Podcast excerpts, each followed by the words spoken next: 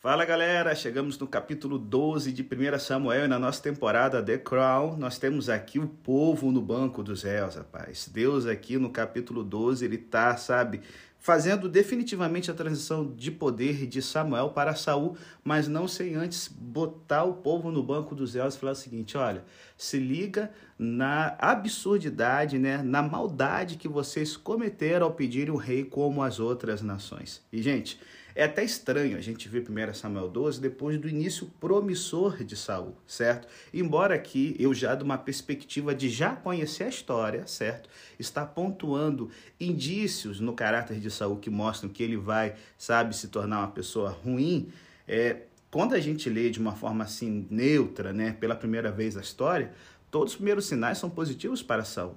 Ele é humilde, não usurpa o reino. Ele se recusa a se vingar daqueles que se opuseram a ele quando isso está ao seu alcance. Só que, olha, o segredo para a gente entender a mudança na vida de Saul e entender aqui como o capítulo 12 acaba sendo tipo que uma, uma descrição né, do que, que vai acontecer ainda com Saul em vida, é a gente perceber que o capítulo 11 nos mostrou Saul governando como um juiz do livro de Juízes, como um dos libertadores, entre aspas, tá certo? E o capítulo está repleto de alusões ao livro de Juízes, como eu já comentei até no último podcast. Se liga. O Espírito vem sobre Saul com grande poder, como veio sobre os juízes.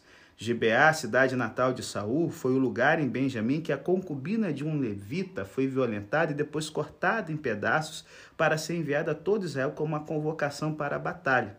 E a gente já percebeu, Saul corta um boi em pedaços para enviá-la a todo Israel como uma convocação para a batalha. Jabes, Gileade, foi a única cidade que se recusou a lutar contra Benjamim, de modo que ela foi atacada por todo Israel e suas virgens raptadas. Isso havia levado quase à destruição de Jabes Gileade. Mas, em uma estranha reviravolta, o salvador de Jabes de Gileade virá de Gibeá e todo Israel vai se juntar para agora salvar a cidade. Até mesmo o número no exército de Saul nos traz à mente os juízes, de forma específica o exército de Gideão, 300 mil de Israel e 30 mil de Judá. Ambos são múltiplos dos 300 de Gideão. Bezek, onde Saul reúne o seu exército, foi o local da primeira vitória militar em Juízes, lá no capítulo 1 e Gilgal, para onde Samuel o leva para a, após a vitória, foi o lugar em que Josué renovou a aliança, como diz o livro de Josué. Então, em 1 Samuel 11, Saul é um governante à moda antiga, mediando a liderança de Deus. Eis como o próprio Saul descreve: Neste dia o Senhor trouxe libertação a Israel. Saul não é proclamado rei antes do verso 15. A derrota dos amonitas ocorre antes de ele se tornar rei. Deus o levanta como juiz para resgatar seu povo, exatamente como Deus havia libertado Israel anteriormente. Mas isso mudará nos versículos 12 a 15, com a confirmação de Saul como rei. Esse fato marca o momento em que ele deixa de ser um juiz levantado por Deus como uma expressão da liderança de Deus. Nos capítulos 13 a 15, Saul demonstrará ser rei de um novo estilo em vez de medir a liderança, de mediar né, a liderança de Deus, ele substituirá a liderança de Deus. Em vez de libertar o povo de Deus, ele oprimirá o povo de Deus. Em vez de ser exaltado por Deus, Saul exaltará a si mesmo, somente para ser humilhado por Deus. E aí, esse é o pano de fundo aqui de 1 Samuel 12.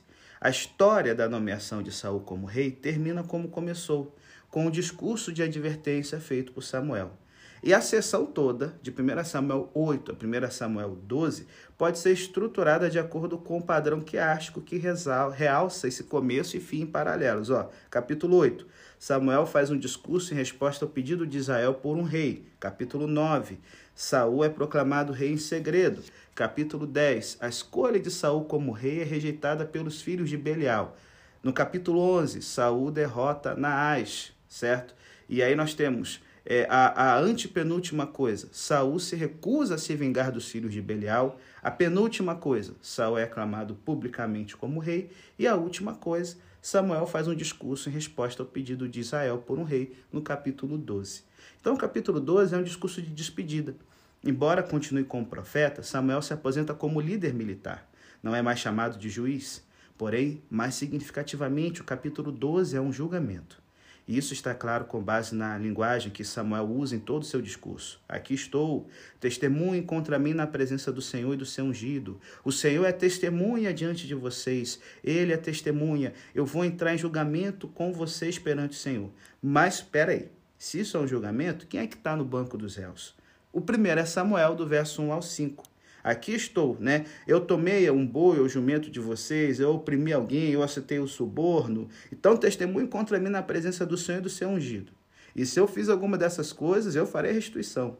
Só que no, no, no capítulo 8, 16, Samuel, ao falar sobre o futuro rei, advertiu: Ele tomará de vocês para o seu uso particular o melhor do gado. Em contraste, ele mesmo não tomou gado ou jumentos. O povo confirma que Samuel não explorou e nem oprimiu ninguém. E aí então, quem vai ser o réu, meu amigo? Né? O caminho está preparado para que ocorra o real julgamento. Deus versus o povo. Ao pedir um rei para substituir Deus, o povo de fato acusou Deus de falhar em seu reinado divino. O povo será vindicado se Deus for condenado. Mas se Deus for vindicado, o povo será condenado. É assim que o tribunal hebreu funcionava. Portanto, Samuel começa: Agora, pois, fiquem aqui, porque vou entrar em julgamento com vocês perante o Senhor, com base nos atos justos realizados pelo Senhor em favor de vocês e dos seus antepassados. Deus resgatou Israel do Egito e lhe deu a terra prometida, mas os israelitas se esqueceram de Deus. Em outras palavras, viviam como se ele não existisse ou como se ele não tivesse importância. Assim, Deus os julgou, entregando-os aos seus inimigos. Quando clamaram por misericórdia, Deus enviou uma sucessão de juízes para libertá-los. Inúmeras vezes Deus demonstrou ser fiel e capaz de libertar seu povo quando este buscava a sua ajuda. No entanto, apesar da fidelidade de Deus, quando a serpente, o rei dos, dos Amonitas, fez ameaças, os israelitas pediram um rei em lugar de Deus. A evidência aponta para um só veredito: Deus é fiel, Israel é infiel. Deus é vindicado Israel é condenado. Samuel termina chamando Israel e seu rei para que obedeçam a Deus. E com o veredito claro, o juízo é feito. Samuel clama para que Deus envie trovões e chuva sobre a colheita de trigo. E o povo fica atemorizado quando o veredito é pronunciado e pede para que Samuel interceda em seu favor, pois a todos os nossos pecados acrescentamos o mal de pedir um rei.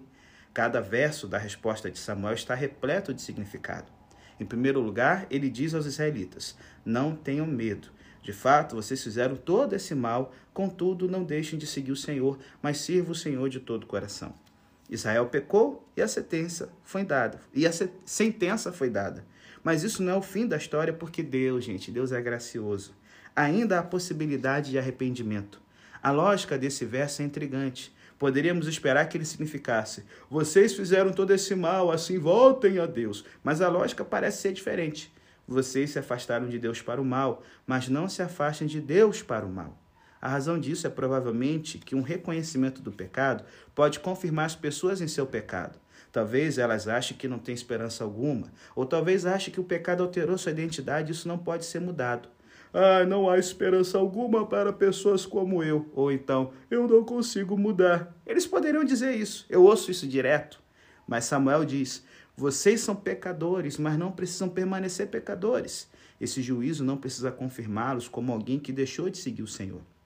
Em segundo lugar, ele diz: Não se desviem para seguir ídolos inúteis, que de nada valem e nem pode livrá-los, pois são inúteis. Gente, tendemos a imaginar ídolos como estátuas em templos, mas não há menção alguma a imagens ou deuses estrangeiros nessa história. Assim, quais são os ídolos a respeito dos quais Samuel adverte? A idolatria de uma estrutura humana, talvez? Ou a idolatria do alto governo? Esses ídolos não pertencem à antiguidade. Diferentemente de status que podemos localizar facilmente em outras épocas e culturas, esses ídolos atravessam todas as divisões culturais históricas. E isso nos obriga a perguntar: ei, quais são os meus ídolos? No verso 21, Samuel nos fornece dois critérios para identificar ídolos na nossa vida. Primeiro, o que você acha que tornaria boa a sua vida. Isso pode se tornar um ídolo. O que você acha que interromperia a infelicidade em sua vida. Isso pode ser um ídolo. Sabe por quê? Para qualquer uma das perguntas, qualquer resposta diferente de Deus nos mostra que um ídolo tomou o lugar dele e o veredito de Samuel é inútil. Isso não fará bem a você, não impedirá o mal, não o salvará hoje e muito menos eternamente. Em terceiro lugar, gente, Samuel diz: Por causa do seu grande nome, o Senhor não os rejeitará, pois o Senhor teve prazer em torná-los o seu próprio povo. O que motiva as ações de Deus é a sua paixão pela glória dele. Ele age por causa do seu grande nome. Nós testemunhamos esse fato no Novo Testamento. O pai se compraz em seu filho, ele se compraz em ver que seu filho é honrado. O filho se compraz em dar glória ao seu pai. O espírito age para ver tanto o pai quanto o filho glorificados um no outro e um por meio do outro. É por isso que oramos: santificado seja o teu nome. A advertência de juízo na passagem é clara, mas há uma base sólida para a esperança. O juízo pode vir. Para alguns será irrevogável, mas Deus glorificará o seu nome e o povo de quem o autor diz teve prazer em torná-los o seu próprio povo. E um dia essa glória e esse povo se estenderão até os confins da terra. Em quarto lugar, Samuel diz ao povo: E longe de mim esteja pecar contra o Senhor, deixando de orar por vocês. Também lhes ensinarei o caminho que é bom e direito.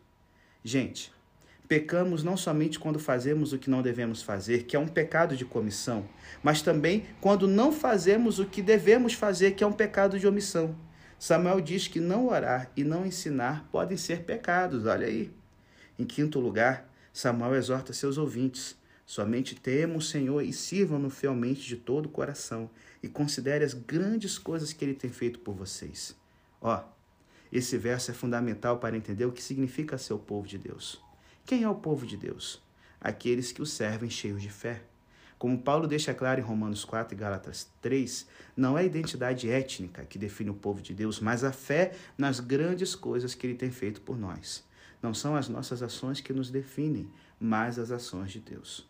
E então, por fim, Samuel profere uma advertência. Todavia, se insistirem em fazer o mal, vocês e o seu rei serão destruídos ou varridos da terra. Trata-se de um eco da advertência de Deuteronômio 28. Lá em Deuteronômio 28, são listadas as maldições que virão sobre o povo de Deus se ele não for fiel a Deus. A maldição suprema é a do exílio ou ser varrido do mapa. A designação de um rei não muda isso, a não ser pelo fato de que agora em diante o rei terá uma influência decisiva sobre a nação como um todo. Quando o exílio vier de fato, virá sobre vocês e o seu rei, mas virá ainda assim. Israel queria um rei para combater suas batalhas, mas nenhum rei será capaz de defender os israelitas do juízo de Deus, exceto um. Finalizando nosso podcast, pensando, né? Estamos no ano eleitoral, por exemplo.